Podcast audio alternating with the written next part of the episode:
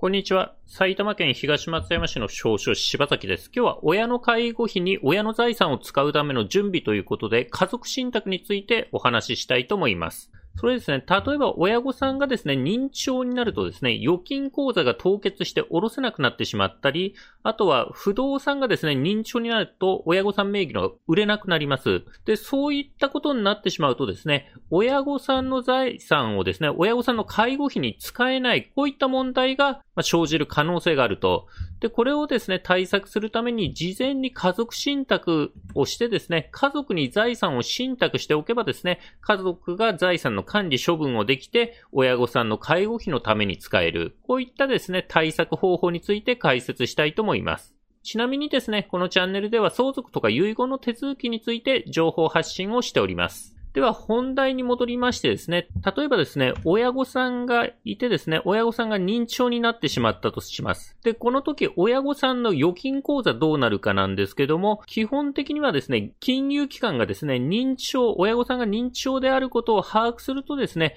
下ろせなくなってしまう可能性があります。下ろせなくなったりですね。あとは定期預金とか本人が行かないと手続きできないものについては、まあ認知症なので行ってもですね、手続きできなくて下ろせないということになります。ります。まあ、キャッシュカードがあってですね、暗証番号を家族が知ってればですね、事実上下ろせてしまうこともあるかもしれないですけど、これはですね、正規の手続きではないし、あとはですね、銀行、金融機関がですね、認知症のことを把握したりすればですね、キャッシュカードも止められてしまう、こういった可能性があります。で、またですね、不動産なんですけど、例えば親御さんがですね、認知症で施設に移ってですね、親御さん名義の自宅不動産が空き家となったとします。ただですね、認知症なので、この空き家をですね、売れないということになります。不動産を売れないということになるし、誰かに、第三者に貸そうと思ってもですね、賃貸借契約は結べないので、認知症だから貸せないということになります。で、そうするとですね、親御さんの介護費に親御さんの財産をですね、使えない可能性が出てきてしまうと、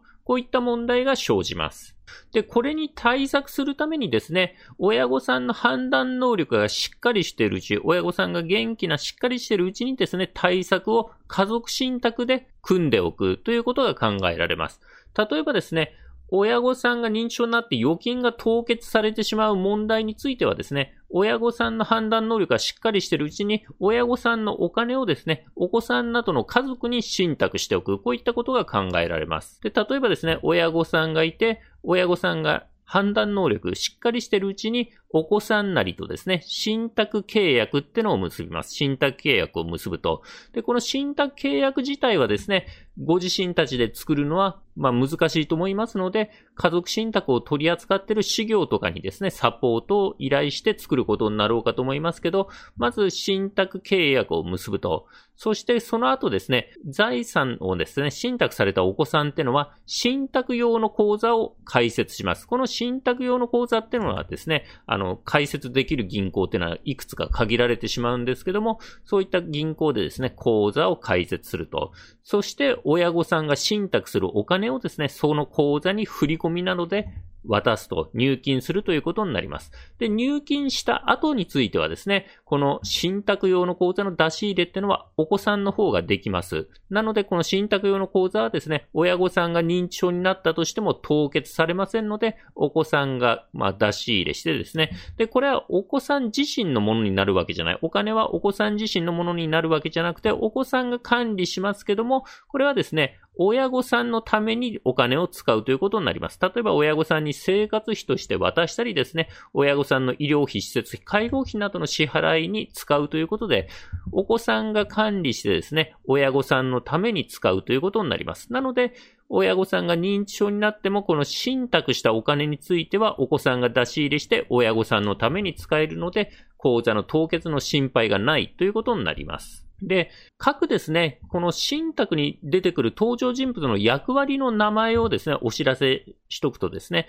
もともとですね、この財産、お金を持ってた親御さんのことを委託者と言います。財産もともと持ってた人委託者ですね。そして信託契約を結んで、このお金をですね、財産を信託して、その財産管理する人のことをですね、受託者と言います。このケースではお子さんが受託者、財産を管理する人。そしてですね、この信託財産からのですね、利益の給付を受ける人、まあ、生活費としてもらったり、医療施設費、介護費などの支払いに充てたりといってですね、利益を受ける人のことを受益者と言います。このケースではですね、親御さんが受益者なので、親御さんはですね、財産もともと持っていた委託者と受益者、両方の立場に立っております。で、このですね、財産のこの利益の給付を受ける権利とですね、あとこの受託者を監督する権限をのことをですね、受益権と言います。受益権ですね。利益の給付を受ける権利。で、この受益権を持っているのが受益者ということになります。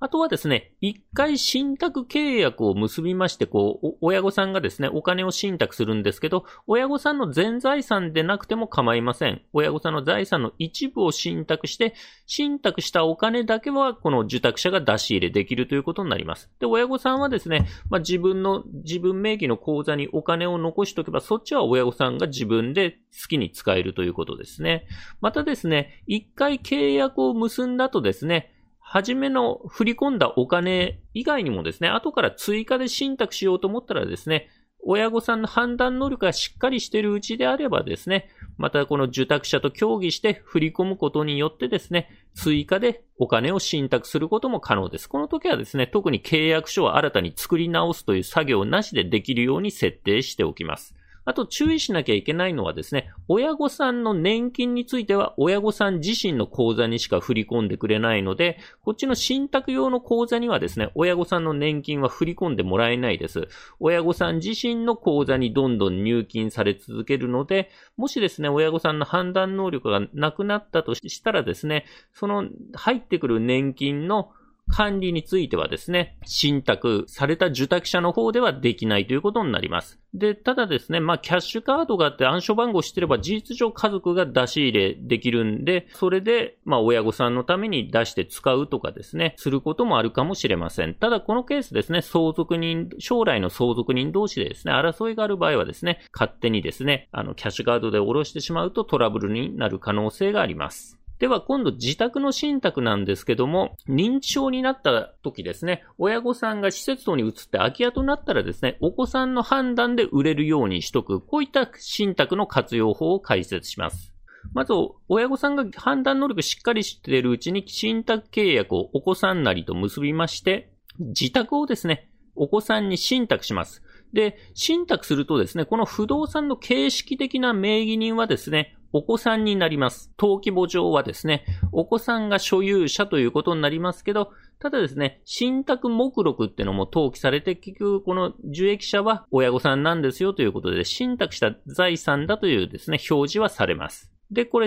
不動産を信託しますと。で、信託することによって管理処分はですね、この住宅者のお子さんができるようになります。なので、固定資産税のですね、請求もですね、あの、今後は信託した後はこの住宅者に行きます。住宅者のお子さんに行くので、これ家だけじゃなくてですね、まあ、家のですね、管理に必要なお金も一緒に信託しておいて、で、お子さんはですね、信託されたお金を使ってですね、固定資産税を払ったりとかですね、あとは家の維持に必要なですね、まあ、修繕等をしたりですね、草刈りの手配をしたりということが考えられます。そして、信託してもですね、特にそのまま親御さんはですね、その自宅不動産に住んでられるんですけども、そのですね、認知症になってですね、施設等に移った後はですね、ここ自宅が空き家となると。で、空き家となったらですね、お子さんの方でこの不動産を売却できるということになります。親御さんがですね、その時認知症だったとしても、親御さんのハンコとか書類なしにですね、もう名義はですね、お子さん、受託者に変わってますから、お子さんのですね、ハンコと書類でこの不動産の売却ができるということになります。で、売却代金はこの受託者のお子さんがですね、受け取るんですけど、ただこれ、お金はですね、受託者自身のものじゃなくて、信託された不動産を売って、得たお金ってのはまた信託財産になりますから、お子さんはですね、信託用の口座でお金を管理しまして、そして親御さんのために使うということになります。受益者であるですね、親御さんのために使うと生活費として渡したり、医療施設費、介護費等のですね、支払いに充てたりということで、親御さんのために使うということになります。今度ですね、例えば親御さんがですね、賃貸物件、アパート等をですね、持ってたとします。で、これ、アパート等を持ってる、賃貸物件持ってるとですね、認知症になってしまうと、賃貸借契約、新しくですね、入居者が来たとしてもですね、賃貸借契約は結べなかったり、リフォーム契約、例えば修繕しようと思ってもですね、その修繕契約は結べなかったりして困るということになります。まあ、これをですね、信託することによってですね、認知症を対策するというですね、例を説明します。例えば親御さんがですね、判断能力しっかりしているうちに受託者をお子さんなりにしてですね、信託契約を結んで、この賃貸物件を信託すると。で、信託した後はですね、この不動産の管理処分は受託者のお子さんができるようになるので、お子さんはですね、家賃を回収してですね、必要な経費を払って、まあ、修繕したりですね、あとは固定資産税払ったりして、